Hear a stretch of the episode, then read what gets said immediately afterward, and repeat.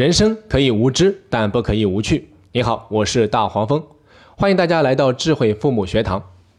今天我们接着上一堂课，继续来跟大家分享《射雕英雄传》里的五个人物。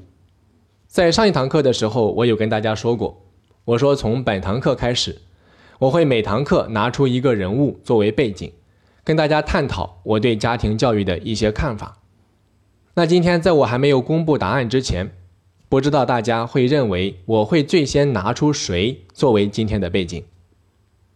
你可能会最先想到郭靖或者黄蓉，而我在这堂课里面最想谈的恰恰是穆念慈。你可能会好奇，咦，为什么会是他呢？因为在我看来，他从小到大的成长经历是和我们现实生活最贴近的。大家想想看，是不是这样？比如说郭靖吧，他从小生活在成吉思汗的部落里；杨康从小生活在金人的王宫里；欧阳克是白驼山的少主；黄蓉自小长在桃花岛。这样的成长经历都是我们常人很少会经历的，所以只有穆念慈是和我们最贴近的。我个人觉得穆念慈是五个人当中最独立的。总结为一句话：美的让人心醉，又独立的让人心疼。说他独立呀，不是没有原因的，因为在我看来，穆念慈也是五个人当中最孤独的。为什么是这样？大家想想看，从小到大，陪在他身边的几乎只有义父杨铁心一个人。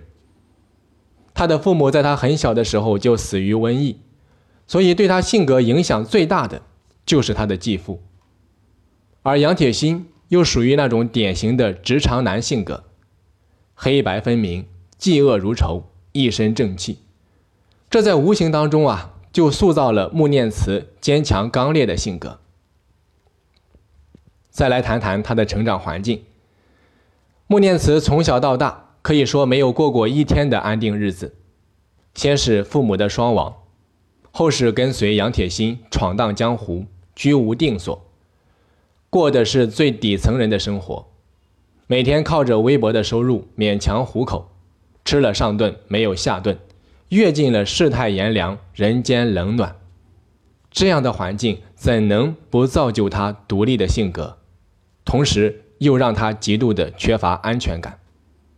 所以啊，当杨铁心去世之后，他把所有的筹码都押给了杨康，因为杨康是他自认为在这个世界上唯一能带给他安全感、让他依赖的人。咱们再来看看他的人脉圈子，穆念慈从小到大基本上是没有朋友的，漂泊的生活就注定了他很难交到朋友。所以当他心里面难过的时候，除了杨铁心，就只能和自己对话。这也是他之所以孤独的原因，因为只有把自己打造成那种独立的、让人心碎的人，才能够应对那样的生活。直到他遇到杨康的那一刻，他的人生才开始有了转机。他的内心啊，仿佛有一缕阳光照了进来。而在这之前，他接触的几乎都是和他一样生活在底层的疾苦老百姓，而杨康啊，绝对。算得上是当时的官二代，那再到后面，他还认识了郭靖、黄蓉，当然还有和洪七公三日的师徒缘分。所以，正是以上的种种因素，造就了那样的一个穆念慈。如果用几个关键词来描述一下，我会想到：坚强刚烈，极度缺乏安全感，超级独立又略带悲情主义色彩的一个人。以他和杨康为例吧，心里面是深爱着杨康的，他能够原谅杨康无数次的欺骗，却自始至终不愿意与杨康同流合污。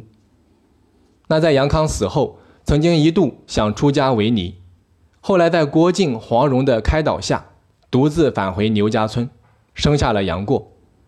他一个人带着杨过生活，因为生活贫苦，郁郁寡欢，后来染病去世。这些啊，都体现出了他的坚强刚烈、超级独立和深深的孤独。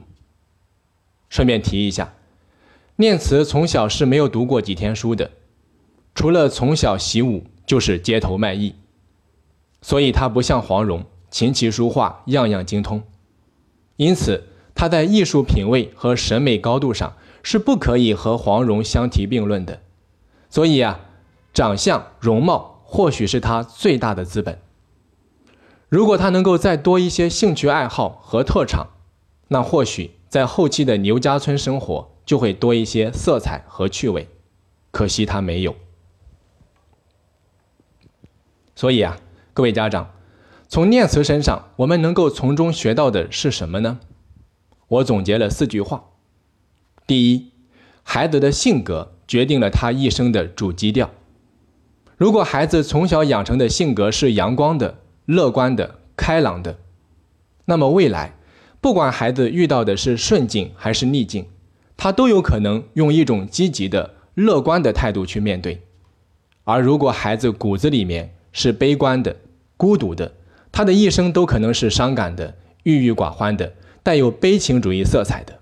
所以啊，孩子接触什么样的人，决定他形成什么样的性格。而父母恰恰是对孩子性格养成影响最大的。我常说，一个不快乐的妈妈是很难培养出一个快乐的孩子的；一个没有责任心和担当的爸爸是很难影响出一个顶天立地、敢做敢当的儿子的。所以啊，培养孩子的性格是父母教育的头等大事。第二，家庭的稳定，夫妻关系的和睦。是帮助孩子建立安全感的第一保障。家和万事兴，说的不是没有道理。第三，孩子的兴趣爱好、艺术审美决定了他的生活情趣。所以，孩子任何的兴趣爱好不一定要很精很专，也不见得非要以此为生。多一些兴趣爱好，对孩子一生的情趣培养都是非常有帮助的。第四，对于一个普通家庭的孩子，他的朋友圈的质量往往决定他未来的起点和高度。这就是读名牌大学和普通大学的一个巨大区别。大家想想看，一边是北大清华的毕业生，一边是普通院校的毕业生，其中的区别可想而知。所以啊，希望各位家长能够通过以上的分析，学到一些关于家庭教育的经验。做更加智慧的父母。好的，我们本期课程就到这里。如果你喜欢大黄蜂的课程，那么欢迎到喜马拉雅平台搜索“智慧父母学堂”，或者到荔枝 FM 搜索 “FM 幺二八八九七零”进行免费订阅。我们下期再见。